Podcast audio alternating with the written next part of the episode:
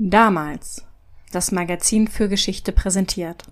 Damals und heute. Der Podcast zur Geschichte mit David und Felix.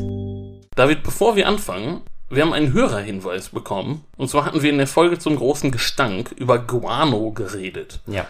Das im 19. Jahrhundert als Dünger aus Südamerika eingeführt wurde und die Jauchehändler in wirtschaftliche Nöte brachte.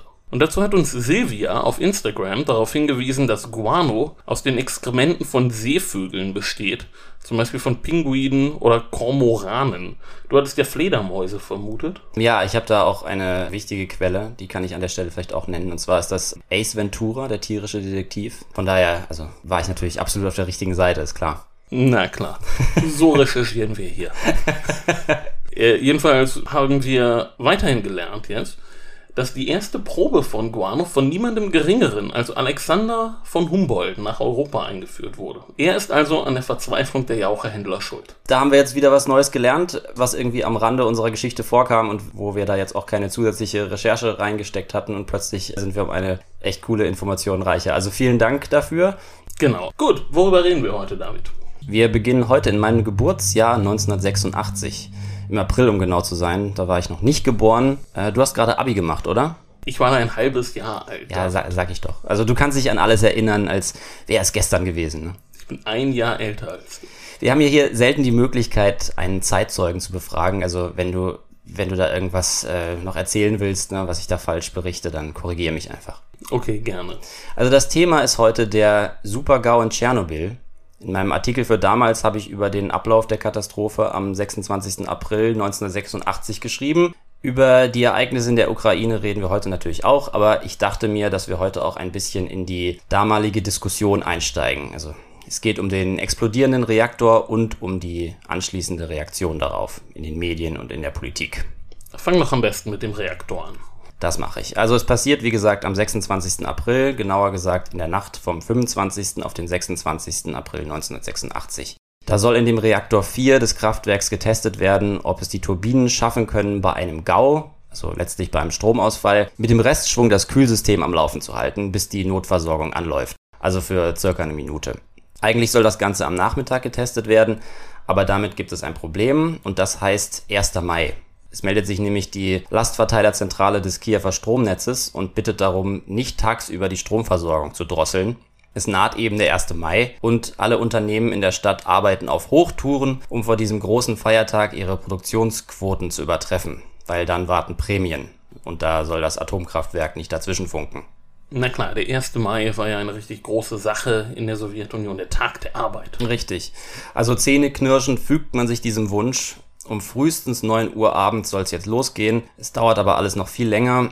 Die Elektroingenieure erklären, dass sie einfach wieder gehen wollen, wenn nicht bald angefangen wird. Da ist es schon Mitternacht. Die diensthabende Schicht hat irgendwann Dienstschluss und der Physiker aus der Sicherheitsabteilung kommt wegen eines Missverständnisses gar nicht erst.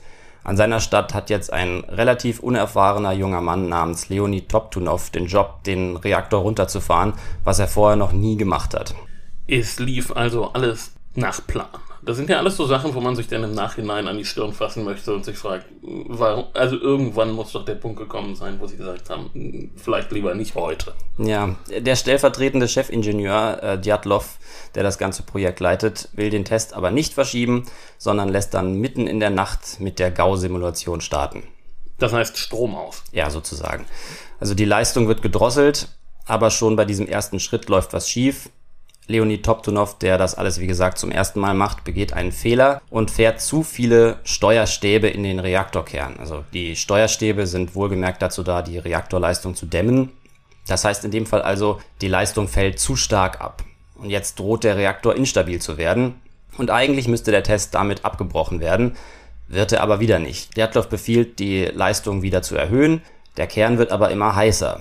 Flüssigkeit verdampft, mindert damit die Kühlung, wodurch es noch heißer wird und schon ist der Teufelskreis da. Und dann soll der GAU ein zweites Mal simuliert werden, die Steuerstäbe fahren wieder in den Kern und bleiben aber hängen. Also der Mechanismus klemmt richtig. Das heißt, die fahren nicht ganz in den Kern, sondern bleiben mit den Spitzen drin stecken.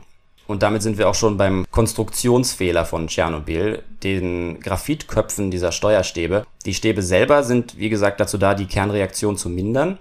Aber diese Graphitköpfe, die wohlgemerkt normalerweise aus dem Kern herausragen sollen, haben den umgekehrten Effekt. Also Moment, die werden durch den Kern durchgeschoben und gucken dann auf der anderen Seite wieder raus? Genau, diese Köpfe gucken sozusagen an den Seiten raus und das, was dämmen soll, ist da, wo es hin soll, nämlich im Kern.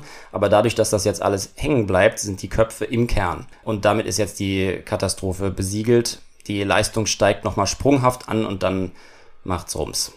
Das Geräusch, was wir in einem Atomkraftwerk nicht hören wollen. Ja, richtig.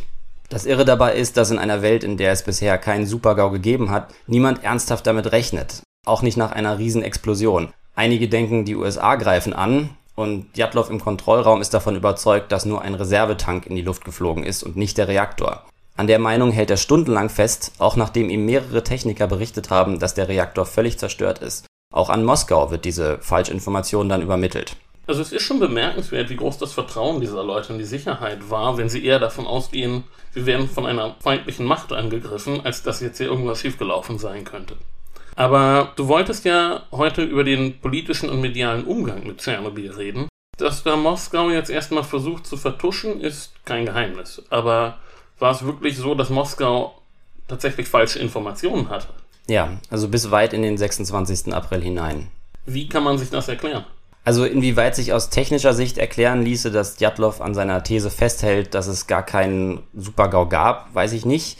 Ich denke, der Hauptgrund ist eher ein psychologischer. Also anzuerkennen, dass der Kern explodiert ist, hätte eben auch bedeutet anzuerkennen, dass letztlich alle Anwesenden gerade ihr Todesurteil bekommen haben. Da sucht man wahrscheinlich unbewusst nach einer alternativen Realität, die zumindest noch theoretisch zutreffen könnte. Aber so richtig lange kann es noch nicht gedauert haben, bis den Beteiligten jetzt klar war, dass hier nichts mehr zu retten ist. Es werden auf jeden Fall alle Anstrengungen darauf konzentriert, Wasser in den Reaktor zu leiten, was völlig sinnlos ist, weil der halt längst explodiert ist. Man will eben dafür sorgen, dass die Kühlung weiter steht. Ähm, also man will verhindern, dass der Reaktor überhitzt und da ist es ja längst zu gekommen. Also da stehen jetzt Kraftwerksmitarbeiter stundenlang tief in radioaktivem Wasser und drehen an irgendwelchen Ventilen um einen Supergau zu verhindern, den es eben längst gegeben hat. Aber irgendwann erweist sich die Realität dann eben doch als stärker. Messungen können nicht ewig als falsch und Mitarbeiter als unfähig tituliert werden. Und die Verantwortlichen melden also schließlich doch an Moskau, dass es schlimmer ist als gedacht und dass man die nahegelegene Stadt Pripyat evakuieren muss. Da stellt sich jetzt aber Moskau quer und ordnet an, dass absolut nichts nach außen dringen darf. Pripyat ist diese Stadt, von der man heute diese Geisterstadtbilder kennt. Ja, da haben damals alle Kernkraftmitarbeiter und ihre Familien gelebt. Heute kann man da wieder hinreisen, glaube ich. Hm, ja, also nicht, wenn gerade Pandemie ist, denke ich, aber sonst schon, ja. Na, okay. Ich bin mir nicht sicher, ob das jetzt weit nach oben auf die Liste meiner Top-Reiseziele in der Zukunft schafft. Ich kann mir auch bessere Urlaubsziele vorstellen. Die Stadt dürfte jedenfalls den meisten was sagen. Also nicht dem Namen nach, aber die Bilder dürften einige kennen. Den Namen der Stadt habe ich, glaube ich, selber nie gehört. Aber geht das Leben jetzt einfach so weiter, als wäre nichts passiert? Kriegen die nicht mit, dass da nebenan im Kraftwerk gerade es ein kleines Problemchen gibt? Also erstmal nein. Der Tag ist wirklich ganz normal. Es ist warm, die Sonne scheint, die Kinder gehen zur Schule, die Vorbereitungen für den 1. Mai laufen. Aber irgendwann kommen natürlich die ersten Infos raus. Ich meine, zumindest die Ehefrauen müssten ja mitkriegen, dass die Männer nicht nach Hause kommen. Die kommen ja dann sogar bald nach Hause und erzählen, was passiert ist. Und die ersten werden völlig verstrahlt ins Krankenhaus gebracht. Also sind gegen Abend mehr und mehr Anwohner nervös bis alarmiert. Die ersten setzen sich sogar ins Auto, stellen dann aber fest, dass die Polizei Straßensperren errichtet hat. Das macht einen auch nicht optimistisch, wenn Straßensperren aufgebaut werden. Ja, und am nächsten Tag ist Moskau dann auch von den nach Tschernobyl gereisten Wissenschaftlern überzeugt worden, doch zu evakuieren. Und dass alles doch sehr viel schlimmer ist als zuerst gehofft. Aber Informationen dringen immer noch keine nach draußen. Auch die Evakuierten werden im Unklaren gelassen. Die meisten denken, dass es in ein paar Tagen wieder zurückgeht. Es soll leicht gepackt werden. Deswegen sieht es nach heute aus, als wäre alles stehen und liegen gelassen. So ein bisschen wie ein Pompeji der Moderne. Ja, genau. Okay, aber wenn jetzt gerade zigtausende Menschen plötzlich ihr Zuhause verlassen müssen, dann kann das doch nicht lange geheim gehalten worden sein. Die gehen ja irgendwo hin, die erzählen es weiter. Richtig, und die Welt kriegt jetzt sowieso Wind von der Sache. Und zwar im wahrsten Sinne des Wortes. Die Isotope verteilen sich ja auf der ganzen Welt. Und als erstes kommen die Schweden darauf, dass in der Ukraine wohl was passiert sein muss. Das ist zwei Tage nach dem Supergau, dass sie das mitkriegen. Und jetzt muss die Sowjetunion sich irgendwie äußern und tut das dann auch mit einer kurzen Mitteilung der Nachrichtenagentur TASS, die da lautet, im Kernkraftwerk Tschernobyl hat sich eine Havarie ereignet und dabei wurde einer der Reaktoren beschädigt. Es werden Maßnahmen zur Beseitigung der Folgen der Havarie ergriffen. Den Betroffenen wird Hilfe erwiesen. Eine Regierungskommission wurde eingesetzt. Also wird das gemeldet, was im Grunde alle herausgefunden haben. So in etwa, ja. Eine Warnung wird jedenfalls nicht rausgegeben. Es bleibt bei der kurzen Notiz. Und in Russland wird die Katastrophe schon einen Tag später in den Medien mit keinem Wort mehr erwähnt. In der Ukraine schon, aber möglichst knapp und sozusagen immer unter Vermischtes. Das war doch eigentlich zu erwarten, oder? Ja, eigentlich ist zu dieser Zeit ja Perestroika angesagt, also die von Michael Gorbatschow ins Leben gerufene Modernisierung der Sowjetunion. Dazu gehört auch die Pressefreiheit im weitesten Sinne, genannt Glasnost. Tschernobyl ist natürlich ein gewaltiger Test für diese neue geplante Offenheit. Also gab es im Westen wirklich die Erwartungshaltung, dass Moskau in dieser Sache sich jetzt transparenter zeigt, als das in der Vergangenheit der Fall war. Wir wissen ja diverse Unglücke und so weiter, die während des Kalten Krieges passiert sind, sind nie an die Öffentlichkeit gedrungen. Ja, schon. Und da hat sich ja inzwischen auch wirklich was geändert gehabt bereits. Ähm, also kleinere und größere Katastrophen werden dem sowjetischen Zeitungsleser nicht mehr vorenthalten. Explosionen von großen Gasleitungen, Zug- und Flugzeugunglücke, der Untergang des Kreuzfahrtschiffs Mikhail Lermontov vor Neuseeland ein Hurricane in Murmansk und die Verseuchung des Baikalsees. Über all das kann man inzwischen in sowjetischen Zeitungen lesen. Von daher ist die Hoffnung zumindest nicht komplett unbegründet, dass Moskau die Informationen, die es über den Reaktorbrand hat, auch teilt. Aber angesichts dieser gewaltigen Katastrophe setzt sich dann doch die althergebrachte Herangehensweise durch. Und in der New York Times zum Beispiel kann man dann auch gleich lesen, dass es mit Gorbatschows Versprechen wohl nicht so weit her sei. Nee, im Grunde ein natürlicher Reflex. Ne? In Zeiten der Not, da wird Bewährtes hervorgekramt, da fällt man zurück in alte Verhaltensmuster. Also Moskau mauert jetzt und der Rest der Welt spekuliert, was da jetzt nun genau passiert ist. Richtig. Die Informationen sind denkbar rar und jede Nachricht ist Gold wert. So kommen dann auch Meldungen zustande, wie sie die New York Post und die Daily Mail am 29. April bringen. Sehr seriöse Zeitungen, by the way. Äh, da ist von 2000 Toten bei der Explosion die Rede Tatsächlich sind bei der Explosion selbst zwei Männer ums Leben gekommen. Der Wind verteilt die radioaktiven Isotope derweil über ganz Europa. Aus Moskau gibt es noch immer keine näheren Informationen, auch nicht für die Regierungen der betroffenen Staaten. Stattdessen setzen sich die Sowjets jetzt mit westlichen Wissenschaftlern in Verbindung, um sie um Rat zu fragen, und zwar wegen dem Nuklearbrand, den sie nicht gelöscht kriegen. Okay, aber die Infos aus Moskau hin oder her, was passiert denn jetzt im Westen? Gab es irgendein Programm, irgendeinen Plan? Also zum einen konnte ja jetzt überall der direkte Effekt des Supergaus ohne Wenn und Aber schlicht und ergreifend gemessen werden. Ich bin damals, wie erwähnt, schon eine so einnehmende Persönlichkeit wie heute, aber eben auch noch nicht geboren. Und mein Vater ruft da seinen Schwager an, um sich zu erkundigen, was jetzt eigentlich Phase ist. Der Mann meiner Tante arbeitet damals nämlich beim DKFZ, also beim Deutschen Krebsforschungszentrum in Heidelberg. Da haben sie auch einen kleinen Reaktor, um Isotope für radioaktive Pharmaka zu erzeugen. Und die Umgebungsdetektoren zeigen natürlich, wie überall sonst auch, eine erhöhte Strahlung an. Am 2. Mai kommt er jedenfalls zur Arbeit und ein Kollege von nebenan, also da war die Radiochemie im Nebenzimmer, der bittet ihn darum, einfach mal so um die 10 Grashalme von vor dem Haus in eine Plexiglasröhre zu packen und mitzubringen. Das macht er, das Gras wird untersucht und natürlich gehen die Werte durch die Decke. Alles voll mit Jod 131 und auch mit Cäsium 137. Ein Grashalm hätte gereicht, um das festzustellen. Und schon war klar, dass man nichts mehr essen kann. Also nicht, dass ich Gras fressen möchte, aber das betrifft denn ja auch Gemüse und Salat und alles, was so wächst. Ja, es wird auf jeden Fall deutlich, dass das Zeug einfach überall ist. Und dann kommen auch schon die Meldungen, dass man Kuhmilch nicht mehr trinken und Gemüse gründlich waschen soll. An den Grenzen werden Autos aus dem Ostblock untersucht. In manchen Fällen kommt dann der Luftfilter zum radioaktiven Müll. Alle aus dem Osten importierten Lebensmittel werden überprüft, bei uns auf Weisung des Bundesgesundheitsministeriums. Firmen rufen ihre Mitarbeiter zurück und überall sind Jodtabletten ausverkauft.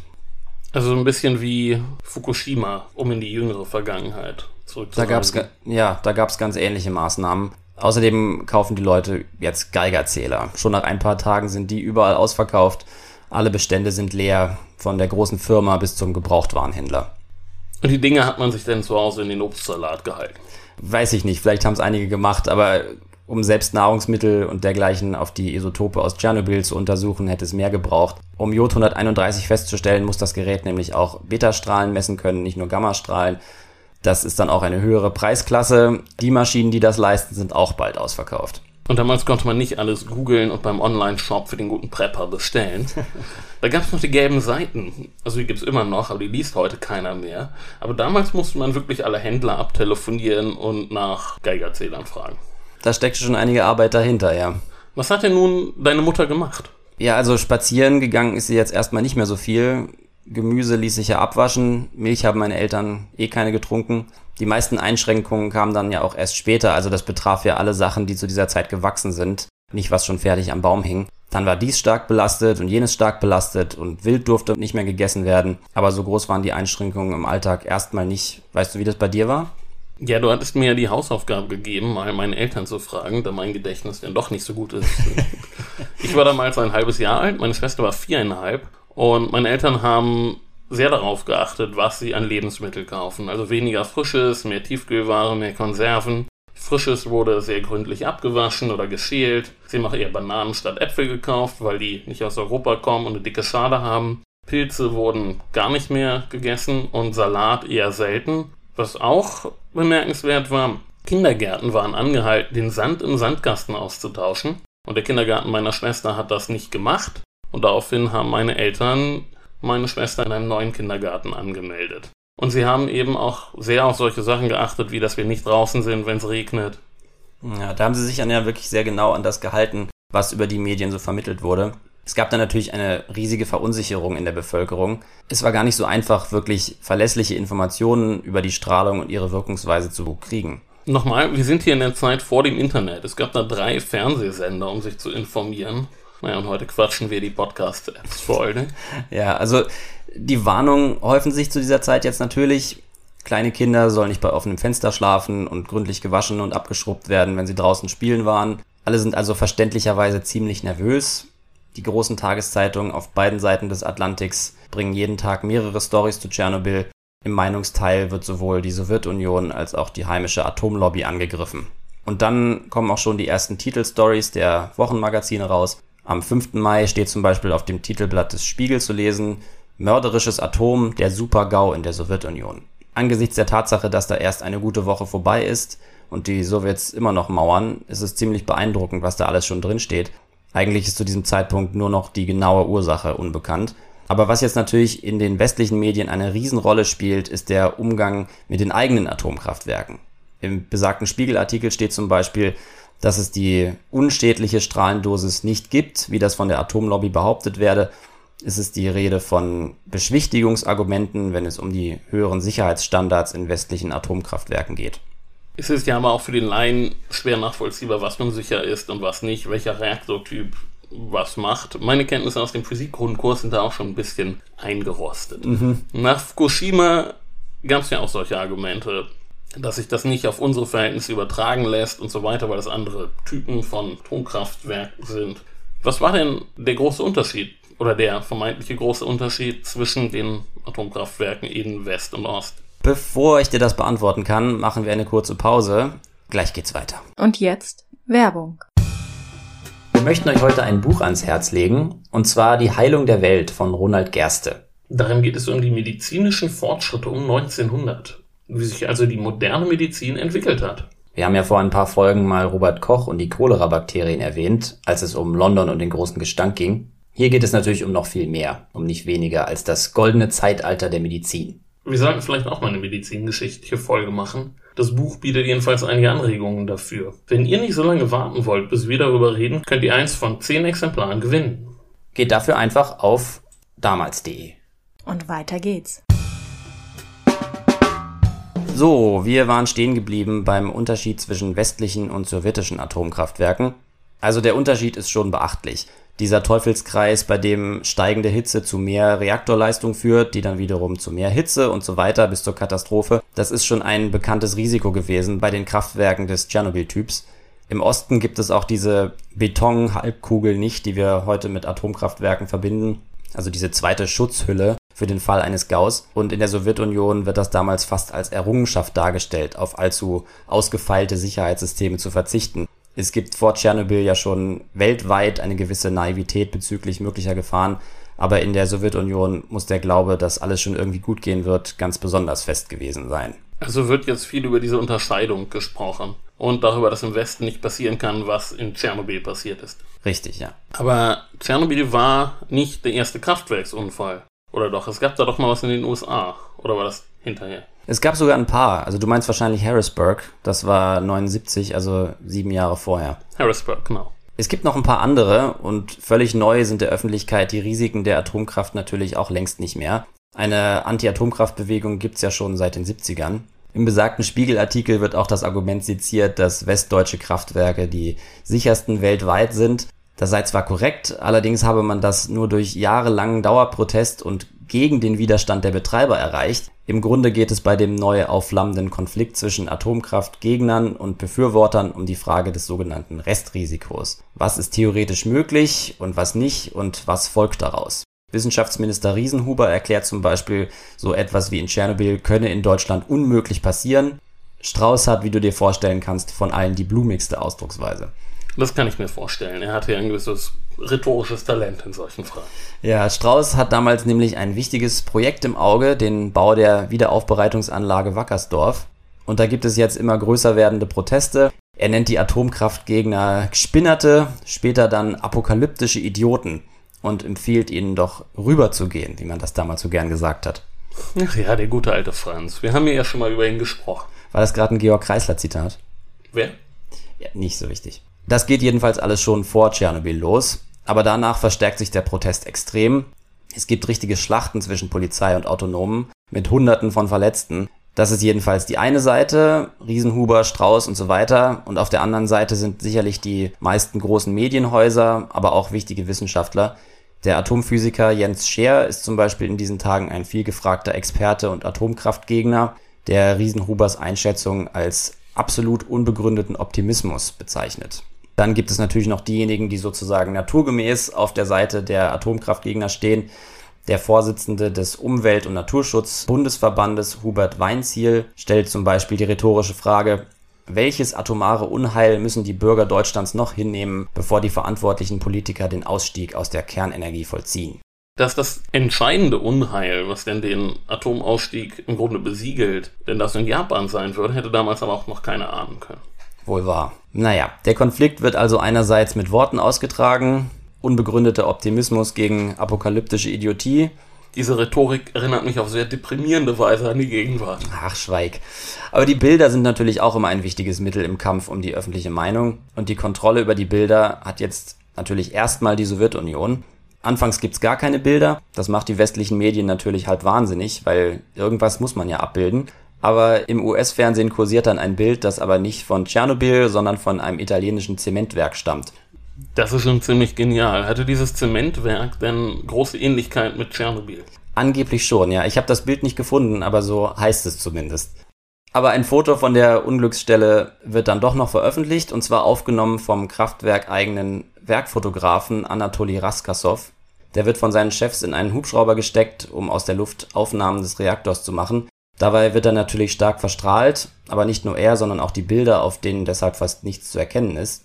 Die paar, die doch was werden, bekommt der Notfallstab und eines der Bilder wird dann stark bearbeitet und für die Presse freigegeben.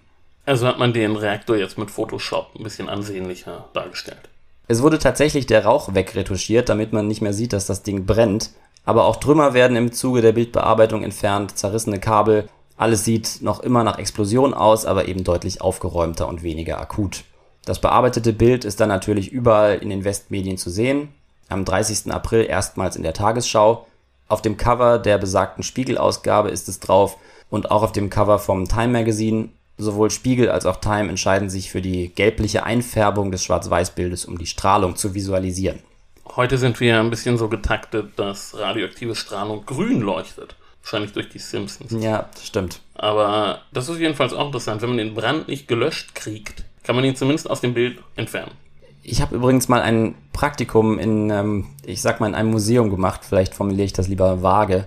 Und da wurde eine Ausstellung geplant in Kooperation ähm, mit offiziellen Stellen. Und da gab es dann hinter den Kulissen einen Streit darüber, ob man Oscar Lafontaine am Rand eines Fotos einfach rausschneiden sollte oder nicht. Stand er am linken oder am rechten ich glaube, es war wirklich der linke, aber ich weiß es nicht mehr genau.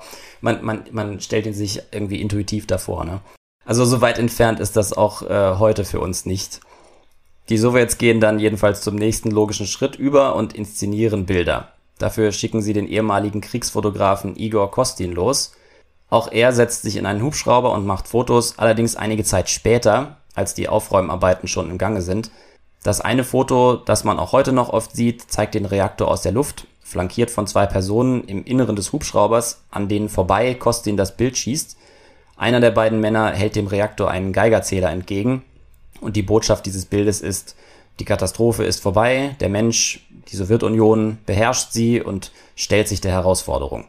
Klingt sehr spannend, das Bild. Schade, dass wir hier an dieser Stelle bedauere ich, dass wir kein visuelles Medium sind. Ja, vielleicht ist es halt immer schwierig mit den Bildrechten, auch wenn man es mal auf Facebook oder auf Twitter posten will. Mhm, in der Tat, ja. Es ist ja immer schön, wenn das Bild auch gleich eine Geschichte erzählt. Genau, das ist der Punkt. Also graue Trümmer sind ein schwieriges Fotomotiv und nukleare Verstrahlung lässt sich mit Fotos eben gar nicht darstellen. Deswegen muss das Ganze irgendwie in Zusammenhang mit menschlichem Handeln gestellt werden.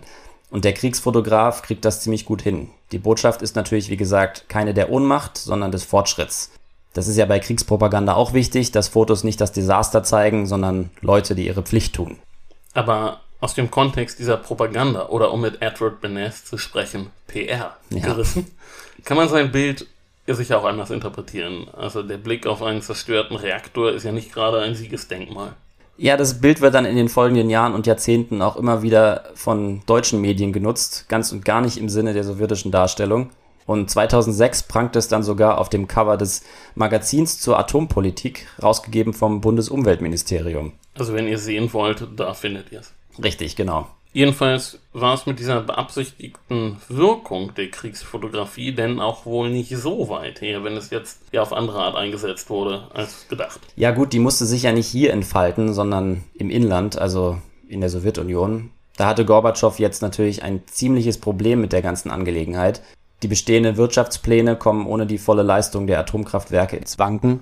Ja, jetzt müssen natürlich erstmal die anderen Atomkraftwerke geprüft werden. Naja, so hat das Elend ja sowieso erst angefangen, mit dem in die Nacht verschobenen Testlauf, weil die Fabriken jedes letzte bisschen an Strom brauchten, um an volle Leistungsgrenze zu arbeiten. Ja, richtig. Das ist zu der Zeit einfach keine Stellschraube, an der man einfach so drehen kann. Und auch auf die jetzt verseuchten Agrarprodukte kann man eigentlich nicht verzichten. Aber fast noch schlimmer ist der Schaden für das Selbstbild und das politische Programm. Die Modernisierung auf der Überholspur verlangt der Bevölkerung ja einiges ab und jetzt sieht es plötzlich so aus, als ob das alles in einem Totalschaden geendet ist und nicht etwa im großen Triumph über den Westen. Das ist natürlich schlecht, ne? Und was nu? Irgendwas muss man ja mit dem Schrotthaufen, der da jetzt in der Ukraine steht, machen. Ja, der Kraftakt besteht darin, das ganze Ding mit einer Schutzhülle zu überwölben. Das ist ein gewaltiges Projekt und Gorbatschow gibt am 5. Juni den Befehl zum Baustart mit einer Frist bis zum September. Das ist sehr ambitioniert und die Arbeiten beginnen dann auch, ohne dass es einen finalen Bauplan gibt. Man meint, ein wiederkehrendes Muster zu erkennen. Naja, es soll jetzt eben auch wirklich alles sehr schnell gehen, wie es irgendwie menschenmöglich machbar ist. Die Sowjetunion wirft sich in die Schlacht gegen die Reaktorruine und als er dann erfolgreich überbaut ist, der Reaktor, wird obendrauf die sowjetische Fahne gehisst. Sehr symbolträchtig. Der Feind ist besiegt. Man mhm. hisst die Flagge im Lager des Feindes. Aber wie wir heute wissen, rettet das die Sowjetunion denn auch nicht mehr. Ja, Tschernobyl ist tatsächlich ein ganz gutes Sinnbild für das Ende der Sowjetunion. Das hat natürlich einen ganzen Haufen Gründe. Aber Gorbatschow hat wohl wirklich das Gefühl gehabt, dass Tschernobyl hauptverantwortlich dafür war, dass seine Pläne letztlich gescheitert sind. Viel später schreibt er dazu Folgendes. Die Kernschmelze in Tschernobyl vor nunmehr 20 Jahren war noch mehr als die von mir eingeleitete Perestroika vielleicht die wahre Ursache hinter dem Zusammenbruch der Sowjetunion fünf Jahre später. Die Katastrophe von Tschernobyl war tatsächlich ein historischer Wendepunkt. Es gab die Ära vor dem Supergau und die völlig andere Ära danach. Gut, also im Osten geht es nun den Bach runter und im Westen bleibt eigentlich alles erstmal, wie es ist. Ich meine, die Anti-Atomkraftbewegung, die hat vielleicht etwas Aufwind bekommen durch Tschernobyl, aber eine Welle der Atomausstiege gab es jetzt erstmal nicht. Also die energiepolitische Diskussion hat sich in vielen Ländern dadurch natürlich sehr verändert, aber ja, natürlich vollziehen einige Länder in den Jahren danach den Rückzug aus der Atomkraft, aber die Entwicklung beginnt nicht mit Tschernobyl und beschleunigt sich dadurch eigentlich auch nicht besonders. Okay, zumindest bei uns hat es denn ja auch bis Fukushima gedauert, bis ja im Grunde endgültig Schluss war. Ist doch eigentlich merkwürdig, dass das so viel größere Auswirkungen auf die Politik hatte denn. Das dürfte auch wiederum mit den Bildern zusammenhängen. Fukushima eignet sich ja in Zeiten des Internets. Es gibt also von Anfang an Fotos und Videos und die sind dann auch noch von einer riesigen Flutwelle, die ist ja letztlich für den Gau dort verantwortlich gewesen. Und das kann man einfach besser sehen. Ein Gau ohne Flutwelle und ohne Amateurvideos hätte vielleicht weniger bewirkt. Naja, wie ist es jetzt eigentlich mit den Langzeitfolgen? Wie ist die Halbwertszeit? Also Jod 131 zerfällt verhältnismäßig schnell. Das hat eine Halbwertszeit von acht Tagen. Das heißt, das war relativ schnell weg. Ja, sozusagen. Aber Cäsium 137 bleibt deutlich länger. Das hat eine Halbwertszeit von 30 Jahren. Also ist heute noch etwas weniger als die Hälfte davon da. Ja, so ist es. Und das, was noch da ist, strahlt natürlich noch genauso stark wie vorher. Also seit Fukushima Fisch lieber nur aus dem Atlantik und Pilze lieber aus der Industrie als aus dem Wald.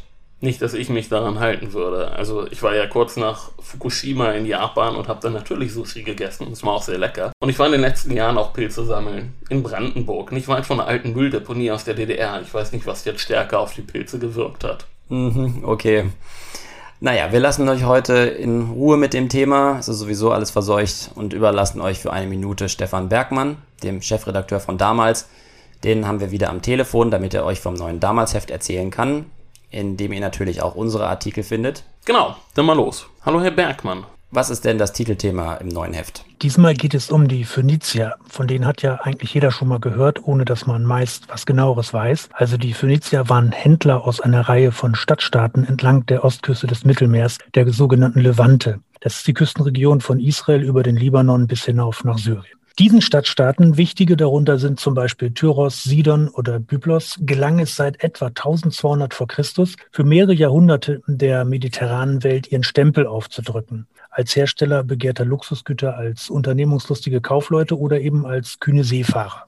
Was würden Sie sagen, hat denn die Phönizier besonders ausgezeichnet? Ja, man findet überall von ihnen im Mittelmeer Überreste, nämlich in Form ihrer ehemaligen Handelsposten, mit denen sie dort präsent waren, sei es auf Zypern, auf Kreta, auf kleinen griechischen Inseln, auf Sizilien oder Sardinien, auf der Iberischen Halbinsel oder Nordafrika. Das ist die eine Seite. Andererseits war besonders an ihnen, dass sie keine militärische Hegemonie anstrebten. Da gibt es natürlich eine große Ausnahme, das phönizische Karthago, eine Kolonie der Phönizier im heutigen Tunesien, das von Mitte des dritten Jahrhunderts vor Christus bis Mitte des zweiten Jahrhunderts der große Rivale Roms war. Aber Letztlich setzten die Phönizier auf die Macht des Handels. Die Mutterstädte in der Levante hielten sich trotz mancher bitterer Rückschläge, da ging es zum Beispiel um Zerstörung einzelner Städte, unter den Oberherrschaften, die kamen und gingen und arrangierten sich mit diesen Mächtigen zum beiderseitigen Vorteil zum Beispiel mit den Hethitern, den Ägyptern, den Assyrern, den Babyloniern oder den Persern. Vor allem aber verbreiteten die Phönizier ihre begehrten Waren. Schmuck, andere hochwertige Luxusgegenstände, Glas, sehr begehrt auch purpurfarbenes Tuch, aber auch Zedernholz als Baumaterial. Ja, ein Händlervolk, so kennt man sie als Asterix-Leser ja auch. Aber was beeindruckt Sie denn am meisten an denen? Dass sie sehr tüchtige und mutige Seefahrer waren. Man weiß eigentlich auch, dass sie in den Atlantik vorstießen. Wie weit sie kamen, ob sie sogar bis an die Küste Südamerikas fahren, ist umstritten. Als sehr wahrscheinlich gilt zugleich, dass sie vom Roten Meer aus schon Afrika umrundeten und das alles ohne vernünftige Seekarten. Ja, auf die Phönizier freue ich mich echt schon. Ich bin ja erfrischend unwissend, was die Phönizier angeht, aber ich lerne sowieso in jedem Heft eigentlich dazu. Also lest das, denn lernt ihr was. Und du sagst jetzt Schlusswort zu den sozialen Medien. Okay, ihr könnt uns folgen auf Facebook, Twitter, Instagram. Ihr könnt uns über alle Podcast-Apps, über die ihr uns hört, abonnieren. Und wir freuen uns immer über Sterne bei iTunes oder wie heißt es? Apple Podcast, Entschuldigung. So, jetzt mal wieder. Folge 2, also für heute. Ciao. Tschüss.